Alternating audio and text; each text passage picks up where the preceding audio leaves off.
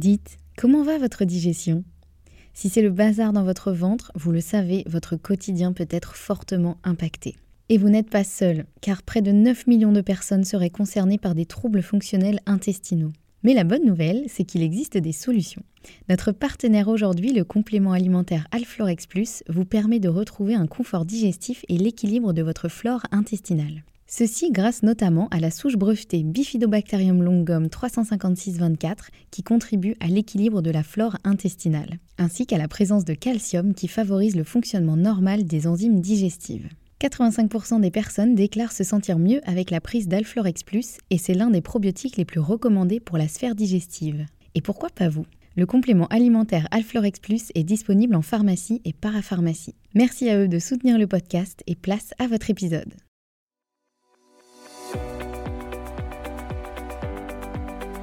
Bonjour et bienvenue dans le podcast Bien dans mon ventre. Je suis Anne-Sophie Pasquet, je suis naturopathe et formée à la micronutrition et absolument passionnée de santé naturelle.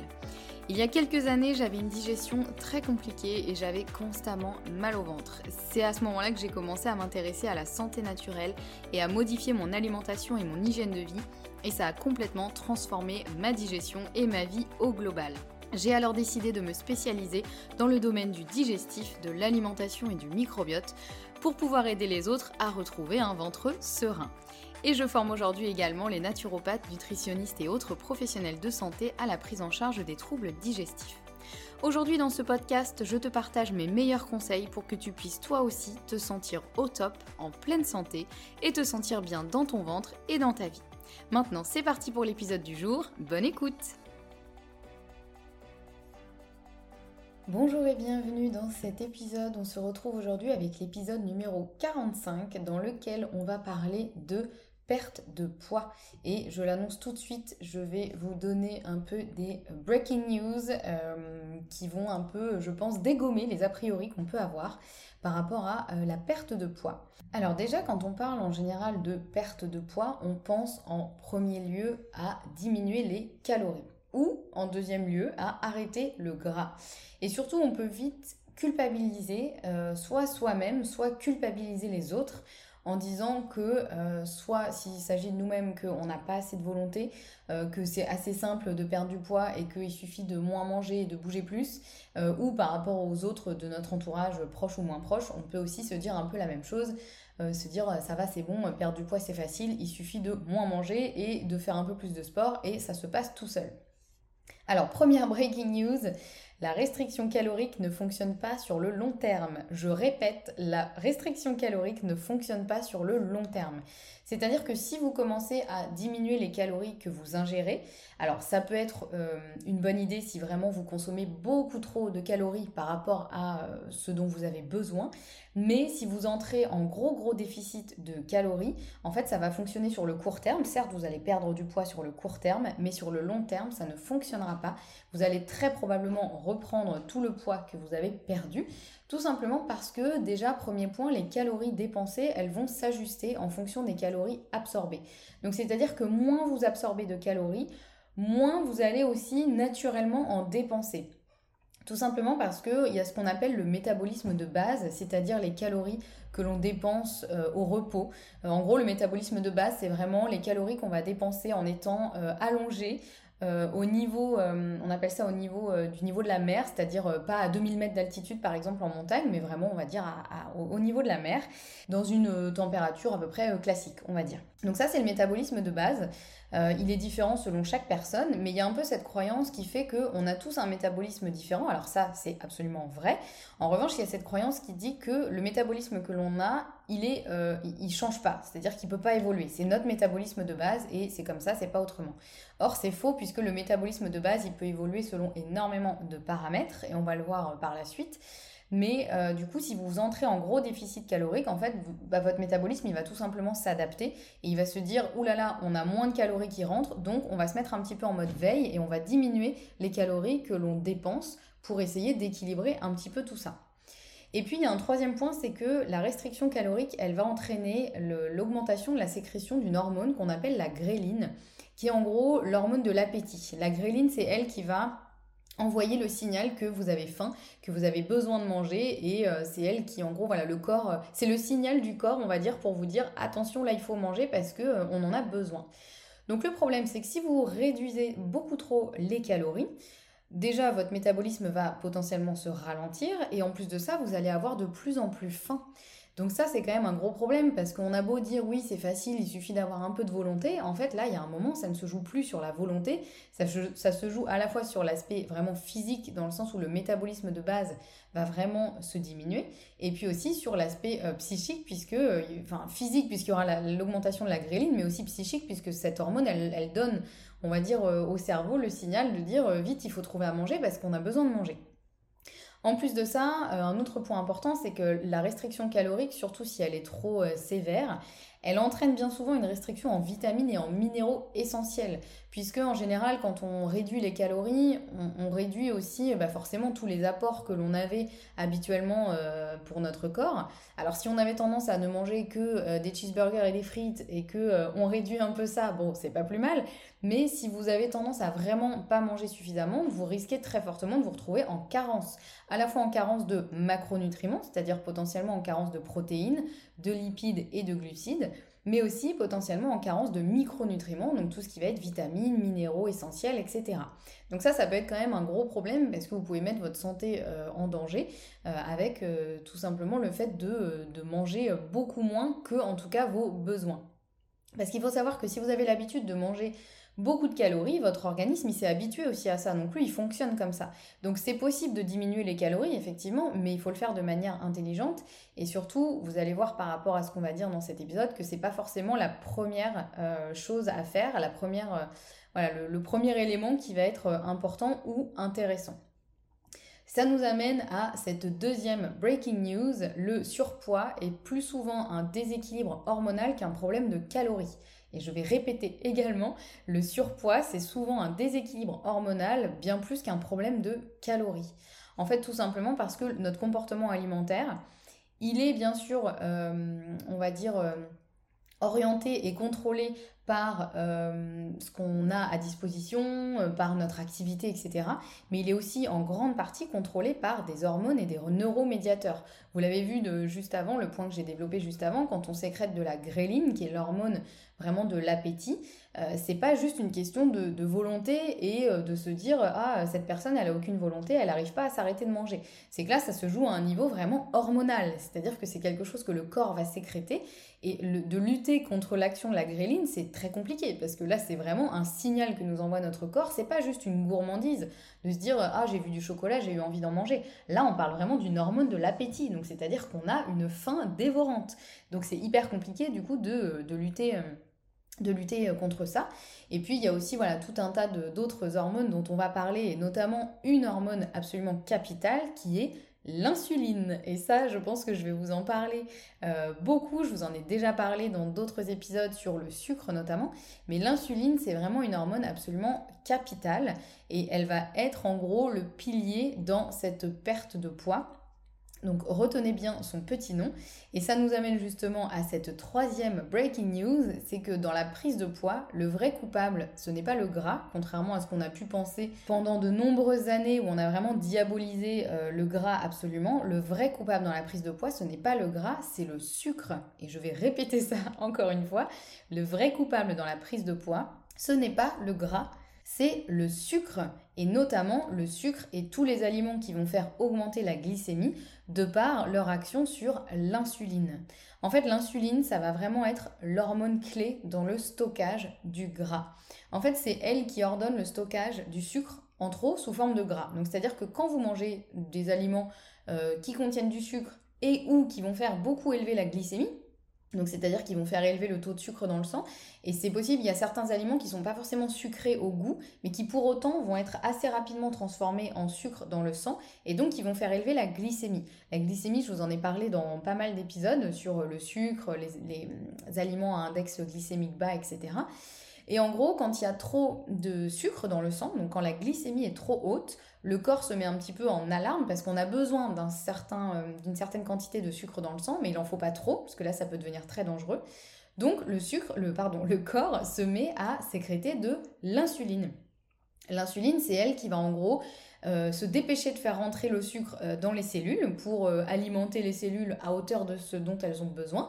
Et l'insuline, c'est aussi elle qui va dire, en gros, quand il y a trop de sucre, on va devoir le stocker quelque part. C'est comme si, par exemple, vous achetiez, je sais pas, 10 kilos de riz. Bon, bah, vous allez peut-être en manger euh, quelques centaines de grammes sur une journée, mais le reste, vous allez devoir le stocker. Vous n'allez pas pouvoir tout manger en une fois.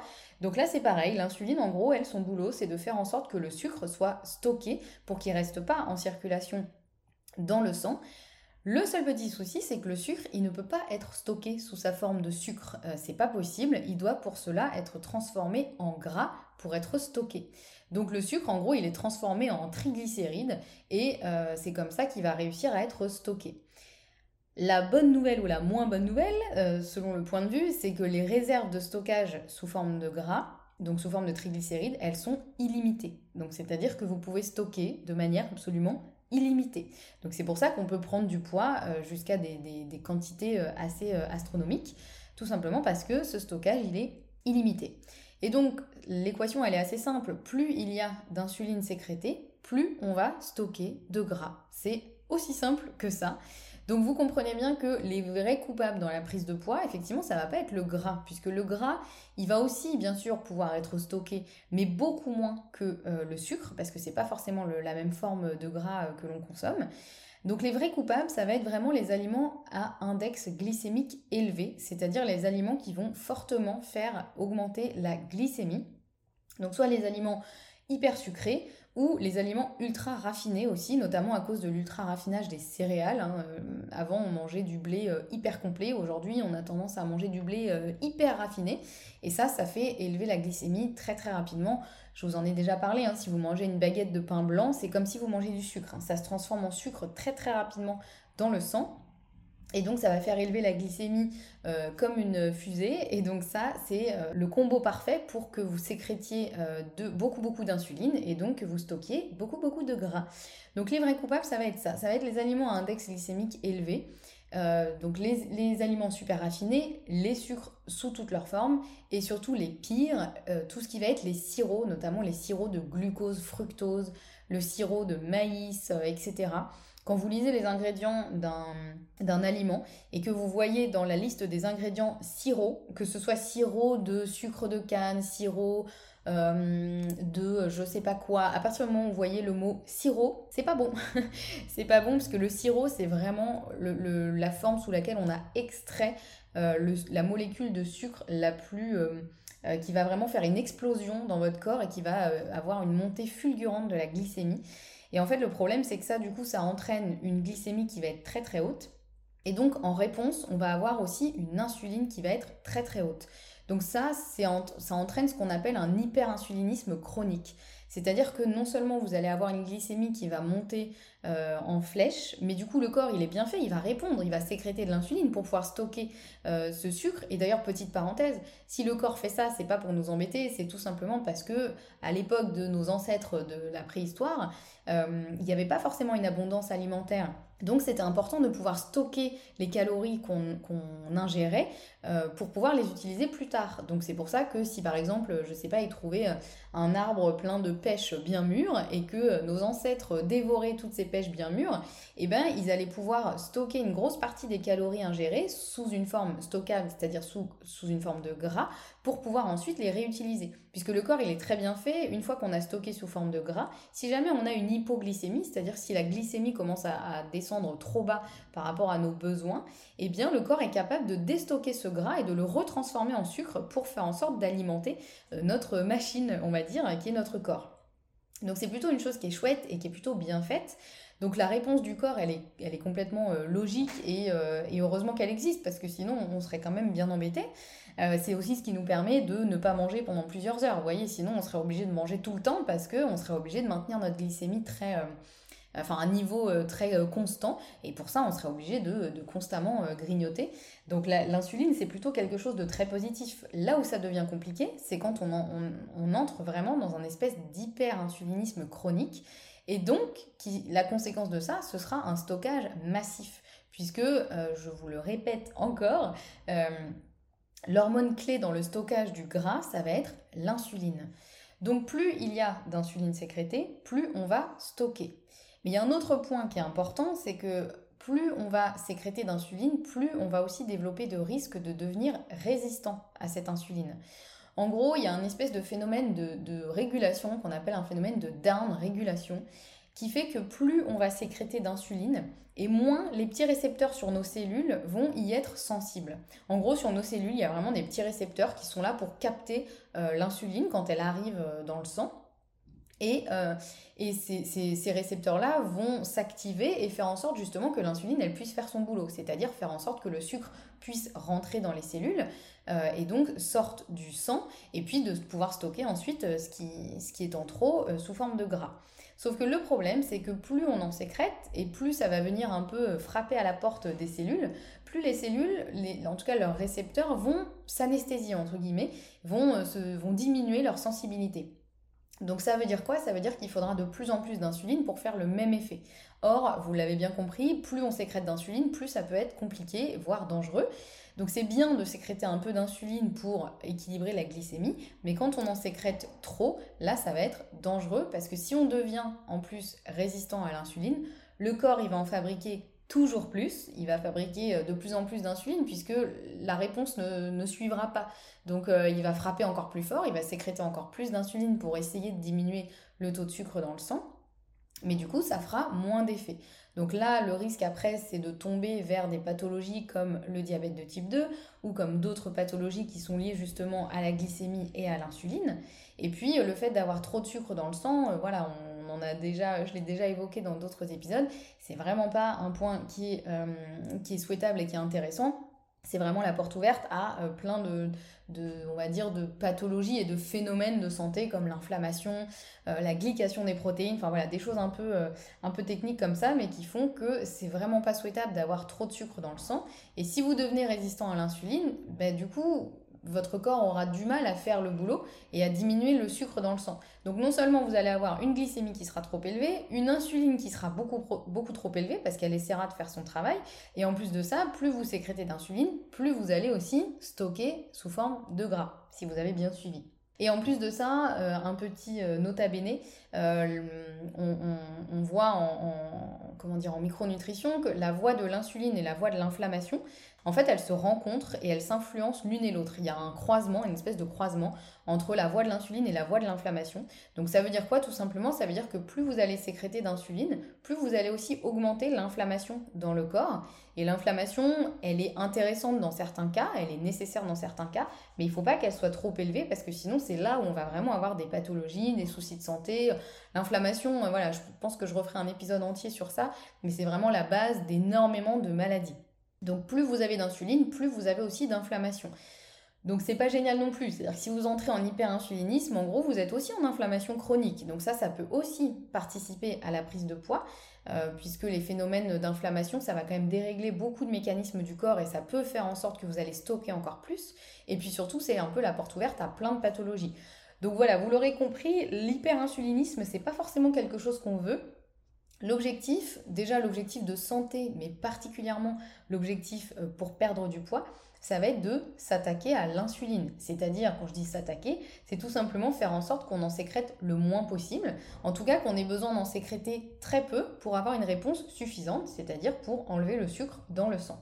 Donc pour ça, qu'est-ce qu'on fait? On va essayer de faire en sorte de limiter l'élévation de la glycémie pour faire en sorte qu'il n'y ait pas trop d'insuline qui soit sécrétée euh, à côté.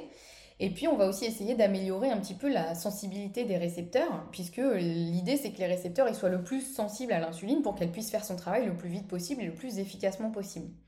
Et puis, il y a un point qui est important aussi, c'est particulièrement dans, dans l'objectif de perte de poids, c'est de rendre à l'insuline ce qu'on appelle sa pulsatilité. C'est quoi la pulsatilité? C'est simplement que normalement l'insuline, elle est censée être sécrétée sur une journée de manière euh, bah, pulsatile.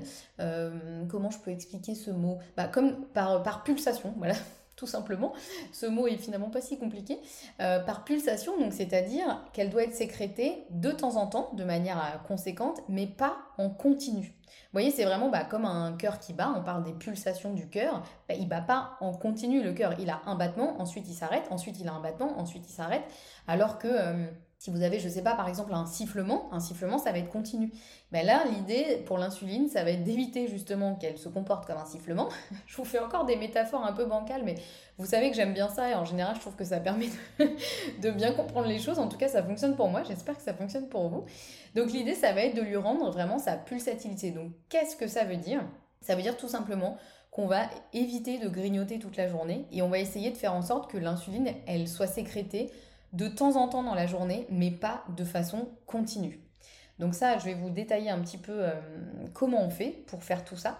Mais avant, je voulais refaire un petit point sur euh, comment savoir où on en est au niveau justement de la glycémie, de l'insuline, euh, comment savoir si vous êtes en hyperinsulinisme chronique, comment savoir si vous êtes ou si vous, tendez vers l'insulino-résistance, c'est-à-dire vraiment le, bah, le, fait de résister à l'insuline, le fait que les récepteurs soient moins sensible à l'insuline et que du coup vous soyez obligé d'en sécréter beaucoup plus, et eh bien pour ça il y a des tests qui existent, euh, qui se font via des prises de sang.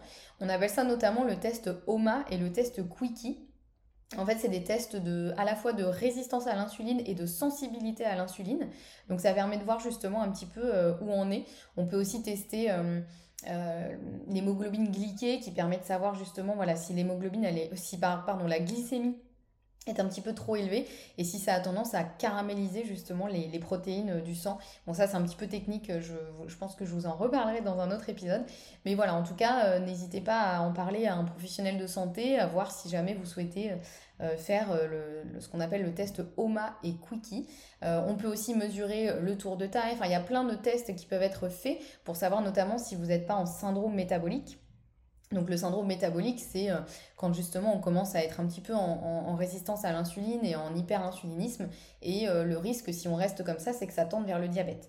Donc euh, voilà, n'hésitez pas à en parler à, votre médecin, à un professionnel de santé pour voir si vous sentez que vous avez besoin de faire ces tests, pour voir voilà, ce, que, ce que votre médecin en pense. Et il sera le plus à même de vous guider sur tout ça. Donc comment on fait globalement pour euh, faire en sorte de sécréter le moins possible d'insuline et euh, lui rendre sa fameuse pulsatilité? J'aime bien ce mot, pulsatilité. Je trouve qu'il est assez joli. Alors qu'est-ce qu'on fait? Premièrement, on va évidemment diminuer les aliments à index glycémique élevé. L'idée, ça va être évidemment de faire en sorte que la glycémie, donc le taux de sucre dans le sang, varie on va dire, le moins possible sur une journée. C'est normal que ça varie, évidemment. Quand on mange des aliments, on les transforme en sucre, donc la glycémie, elle va s'élever. Jusque-là, rien d'anormal et voilà, c'est tout à fait euh, cohérent. En revanche, ce qu'on va éviter, c'est les gros pics de glycémie. Parce que qui dit gros pic de glycémie dit gros pic d'insuline également, évidemment. Donc c'est pour ça qu'on va essayer vraiment de privilégier les aliments à index glycémique bas. Et j'irai même plus loin en disant que ce serait intéressant aussi de voir la notion de charge glycémique. En gros, l'index glycémique, ça va être la capacité euh, qu'a un aliment à faire augmenter la glycémie. Mais ça reste limité parce que ça ne tient pas forcément compte de la portion d'un aliment. Ça, je vous en ai déjà parlé dans un épisode. Euh, alors que la, charge glycémique, elle, elle va prendre en compte la capacité à faire élever la glycémie d'un aliment par portion de cet aliment. Donc ça peut être intéressant de prendre en compte ce, ce, critère plutôt parce que les index glycémiques, ça peut être un peu trompeur. Par exemple, si je prends euh, la pastèque, la pastèque, elle a un index glycémique très élevé, mais en réalité, la portion de pastèque qu'on consomme, elle, a finalement, elle contient finalement assez peu de sucre, puisque la, pastèque, elle est quand même majoritairement composée d'eau. Donc euh, voilà, c'est vrai que parfois on dit ah, il faut pas manger de pastèque parce que c'est hyper sucré. Alors oui, certes, mais ça contient énormément d'eau et vous vous rendez bien compte qu'une pastèque, on mange pas une pastèque entière, enfin normalement. Donc finalement, sa charge glycémique est finalement assez basse alors que son index glycémique est assez élevé. Euh, même chose pour le miel par exemple. Le miel, il a un index glycémique quand même assez élevé, mais finalement, on en consomme une à deux cuillères à soupe, on va dire, en général. Donc finalement, la charge glycémique du miel, elle est assez faible. Donc ça, vous pouvez trouver les index glycémiques et les charges glycémiques des aliments. Euh, il y a plein de bases de données sur Internet ou dans des, bouquins. Donc n'hésitez pas à vous renseigner. N'hésitez pas à croiser les infos aussi, parce qu'on trouve un peu de tout, malheureusement. Et idéalement, on va plutôt privilégier les charges glycémiques faibles. Euh, donc plutôt idéalement en dessous de 10. Alors c'est pas toujours évident, mais on va dire que si ça peut être un peu un fil rouge dans votre quotidien, c'est pas mal. Et puis, euh, donc, euh, on va aussi pouvoir diminuer la quantité de glucides que l'on consomme sur une journée, sans forcément les éliminer totalement. Je suis pas en train de vous dire qu'il faut passer à une alimentation euh, paléo ou voilà ou des choses comme ça, ou une alimentation cétogène. Ça, ça peut être intéressant de manière ponctuelle et dans certains cas, mais c'est important d'être encadré par un professionnel de santé et de pas faire ça n'importe comment, parce qu'il peut quand même y avoir des conséquences non négligeables. En revanche, ça peut être intéressant de diminuer la quantité de glucides que l'on consomme sur une journée, tout simplement parce que en gros, les protéines, on en a vraiment besoin et ça, il faut pas du tout en faire l'impasse. Les lipides également, malgré les croyances populaires. En revanche, les glucides, on est à peu près capable de fonctionner avec assez peu de glucides. C'est pas forcément le truc dont on a euh, absolument euh, besoin. Euh, et s'il y a un truc qu'on peut diminuer, ce serait particulièrement les glucides. Et en, parallèle, du coup, on pourra augmenter un petit peu euh, les protéines et les lipides sans non plus se gaver. Et voilà, l'idée, c'est pas non plus de complètement déséquilibrer ses assiettes ou de perdre tout plaisir de manger. Euh, l'idée, voilà, c'est vraiment simplement d'essayer vraiment de se focaliser sur des aliments à charge glycémique faible. Ça, ça peut vraiment faire euh, toute la différence. Et puis, globalement d'essayer de diminuer un petit peu la quantité de glucides. Ça peut être assez facile hein. si vous avez l'habitude de manger du pain à chaque repas, par exemple. Et eh bien voyez si vous pouvez faire un repas où vous enlevez simplement le pain. Vous continuez de manger comme d'habitude, mais vous enlevez simplement le pain et rien que ça déjà vous diminuez la quantité de glucides. Et puis on peut voilà augmenter la, quantité de protéines et de lipides. Et surtout il ne faut pas avoir peur des lipides. On va en reparler en fin d'épisode, mais euh, les lipides sont vraiment absolument indispensables. Et puis deuxième point, euh, là où on va vraiment pouvoir rendre justement sa pulsatilité à l'insuline, ça va être éventuellement d'instaurer des fenêtres de restriction alimentaire. Donc qu'est-ce que ça veut dire tout simplement? Ça va être d'éviter le grignotage toute la journée. Comme je vous disais, hein, l'insuline, normalement, elle doit être sécrétée euh, quand on mange. Donc, euh, on va dire, aller deux, trois fois, quatre fois maximum dans la journée. Mais il faut idéalement éviter de grignoter toute la journée parce que sinon l'insuline, dans ce cas-là, elle va être sécrétée en continu toute la journée. Donc déjà, on évite le grignotage. Et puis, ça peut être intéressant dans certains cas de pratiquer le jeûne intermittent. Et là, je parle plutôt d'un jeûne court. Hein. Le jeûne intermittent, là, ça va être par exemple de euh, sauter le repas du soir. Plutôt le repas du soir par rapport au petit déjeuner. Euh, je vous prépare un épisode justement sur le jeûne intermittent et particulièrement sur des profils un petit peu euh, stressés où c'est pas forcément toujours une bonne idée, mais ça, je le détaillerai en long et en large dans un épisode. Mais ça peut être intéressant si vraiment vous cherchez à perdre du poids, de vous faire un bon goûter par exemple équilibré vers 16-17 heures et ensuite vous arrêtez de manger jusqu'au lendemain matin.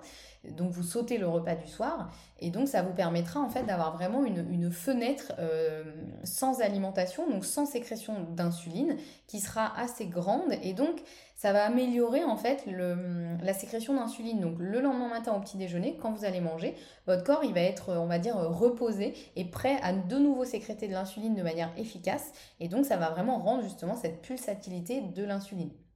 Donc l'idée, quand je parle de faire un, jeûne intermittent et de sauter le repas du soir, encore une fois, c'est pas de s'affamer. Ça veut pas forcément dire de réduire les calories ou voilà. Vous pouvez même faire votre dîner si vous avez envie à 17 h euh, là, euh, l'idée, c'est pas forcément de réduire les calories, c'est simplement de garder une fenêtre suffisamment grande sans, euh, sans alimentation, donc sans augmentation de la glycémie et sans sécrétion d'insuline, donc voilà, globalement, les, deux clés euh, qui peuvent vraiment fonctionner dans la perte de poids, ça va être de privilégier les aliments à charge glycémique faible et d'avoir des périodes où on ne mange pas. Donc par exemple de pratiquer le jeûne intermittent où pendant 16 heures on ne mange pas et pendant 8 heures on va effectivement manger de manière normale, donc pas en continu, mais se faire 2-3 repas euh, classiques on va dire. Donc voilà, j'espère que euh, ça vous paraît euh, à peu près clair, euh, ce rôle, on va dire vraiment de, l'insuline. Moi, c'est vraiment quelque chose que je, savais parce que j'étudie quand même beaucoup le sucre, la glycémie, etc. Mais que quand j'ai vraiment compris ce switch entre le stockage ou le déstockage, notamment durant ma formation en micronutrition, ça m'a vraiment passionné et ouvert les yeux sur plein plein de choses.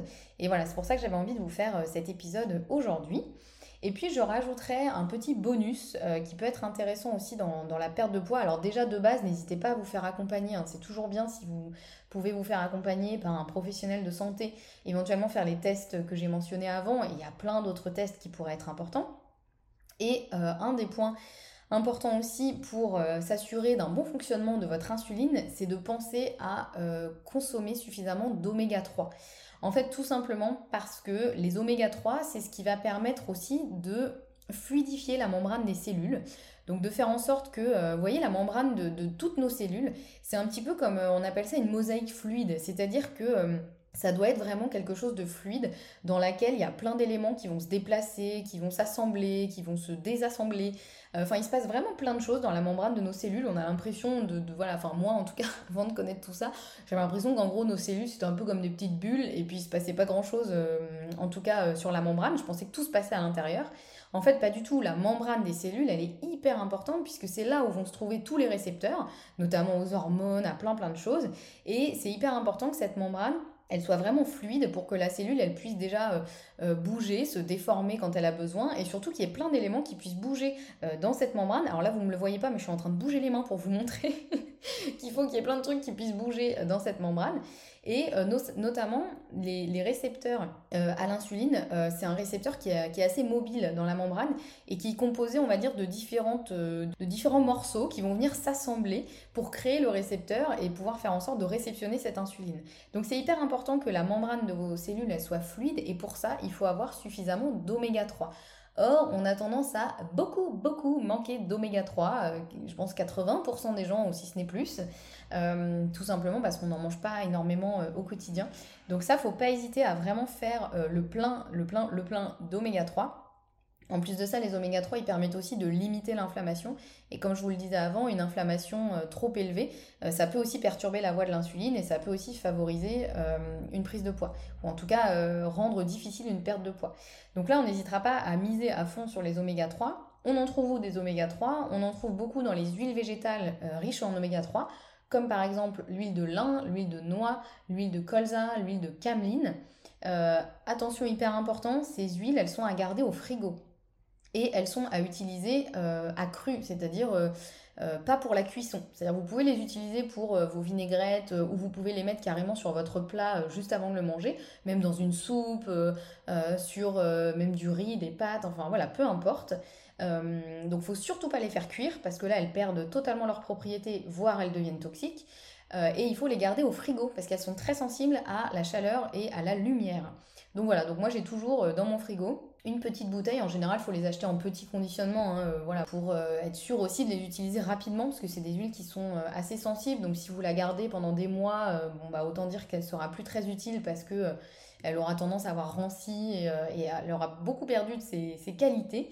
Donc euh, l'idéal c'est d'avoir dans son frigo une petite bouteille d'une huile de votre choix parmi celles que j'ai mentionnées euh, et de l'utiliser euh, en vinaigrette ou mettre sur votre plat avant de le manger. Et ça, vous pouvez en consommer 2 à 3 cuillères à soupe par jour sans souci. Alors je sais que ça peut paraître beaucoup, mais à partir du moment où vous les digérez bien, et là si vous les digérez pas bien, c'est une autre problématique, mais si vous les digérez bien, n'hésitez pas à consommer voilà, 2 à 3 cuillères à soupe d'huile riche en oméga 3 par jour. C'est euh, le minimum syndical, on va dire. Et puis, on trouve aussi beaucoup d'oméga 3 dans les petits poissons gras, donc par, par exemple les maquereaux, les sardines, euh, ou on peut aussi en trouver dans des capsules euh, qui contiennent justement de l'huile de poisson. Et ça, ça peut être intéressant. Le problème des poissons, quand on en mange trop, c'est que beaucoup de poissons contiennent des métaux. parce que dans la mer, malheureusement, aujourd'hui, il y a un peu beaucoup trop de pollution. Alors que les huiles, euh, on va dire les capsules d'huile de poisson, elles sont, euh, elles sont testées, elles sont vérifiées et elles contiennent très très peu, voire, euh, pas du tout, de métaux, métaux lourds, etc. Donc ça peut être aussi une alternative intéressante, surtout si vous aimez pas trop le poisson ou si vous n'avez pas envie d'en manger trop souvent. Parce que idéalement, il faudra en manger 2-3 fois par semaine pour avoir suffisamment d'oméga 3. Et eh bien les capsules d'huile de poisson, ça peut voilà, déjà être intéressant pour faire le plein d'oméga 3. Et puis un autre bonus, euh, il faut aussi vérifier le statut en vitamine D, en chrome, en zinc, en sélénium, parce que tout ça, c'est des choses qui vont être hyper nécessaires au récepteur à l'insuline. Ça va vraiment permettre à l'insuline de faire encore mieux son travail, puisque le récepteur sera au taquet et sera euh, hyper efficace. Donc euh, voilà, n'hésitez pas aussi à voir avec votre professionnel de santé pour faire un petit peu les tests nécessaires pour voir où vous en êtes en termes de vitamine D, chrome, zinc et sélénium. Et puis, on n'hésitera pas aussi à utiliser la cannelle qui va, elle, permettre en fait de potentialiser l'effet de l'insuline. Donc euh, voilà, la cannelle, je vous en ai déjà parlé. Elle permet en fait tout simplement d'améliorer de, l'effet de l'insuline. Donc ça, c'est absolument ce qu'on recherche, euh, puisque ça permettra d'en sécréter moins pour le même résultat. Donc ça, c'est plutôt chouette. Et puis euh, encore un autre bonus parce que je, voilà, je me dois de faire un peu l'éventail de tout ce qui est important dans la perte de poids, même si évidemment il y a plein plein plein d'éléments. Euh, ce sera aussi de vérifier si la thyroïde fonctionne bien. Parce que la thyroïde, justement, je vous parlais du métabolisme de base en début d'épisode, il va être régulé notamment par la thyroïde. Donc si votre thyroïde, elle dysfonctionne, si elle est trop euh, active ou euh, trop peu active, votre métabolisme de base, il va être impacté. Donc c'est important aussi de vérifier l'état de la thyroïde. Particulièrement si vous avez une prise de poids qui s'accompagne de fatigue, de constipation, de frilosité, etc. Là, ça vaut le coup vraiment d'aller voir comment se comporte la thyroïde parce qu'il se peut que votre thyroïde elle soit un petit peu faiblarde. Et euh, voilà, sans pour autant que ce soit une pathologie, mais ça vaut le coup de s'en occuper euh, tant qu'il est encore temps. Avant justement effectivement de tomber dans, euh, voilà, dans, dans la vraie pathologie. Et puis évidemment, dans l'optique de perte de poids, c'est important d'aller faire un point sur l'état de stress, puisque le stress peut fortement influencer aussi euh, la prise ou la perte de poids, euh, l'inflammation également. Enfin voilà, il y a évidemment plein plein de choses à vérifier quand on est dans une, optique de perte de poids. Mais j'espère en tout cas que dans cet épisode, vous avez pu comprendre que le coupable dans la prise de poids, ce n'est pas le gras, encore une fois, ni le nombre de calories, mais vraiment le sucre et euh, tous les aliments qui vont élever un peu trop la glycémie. Donc voilà, j'espère avoir pu vous faire passer ce message. Je vous reparle d'ailleurs bientôt dans un prochain épisode euh, du livre de euh, Jessie Inchospé, alias Glucose Goddess. Si vous ne la connaissez pas, je vous invite vraiment à la suivre sur Instagram.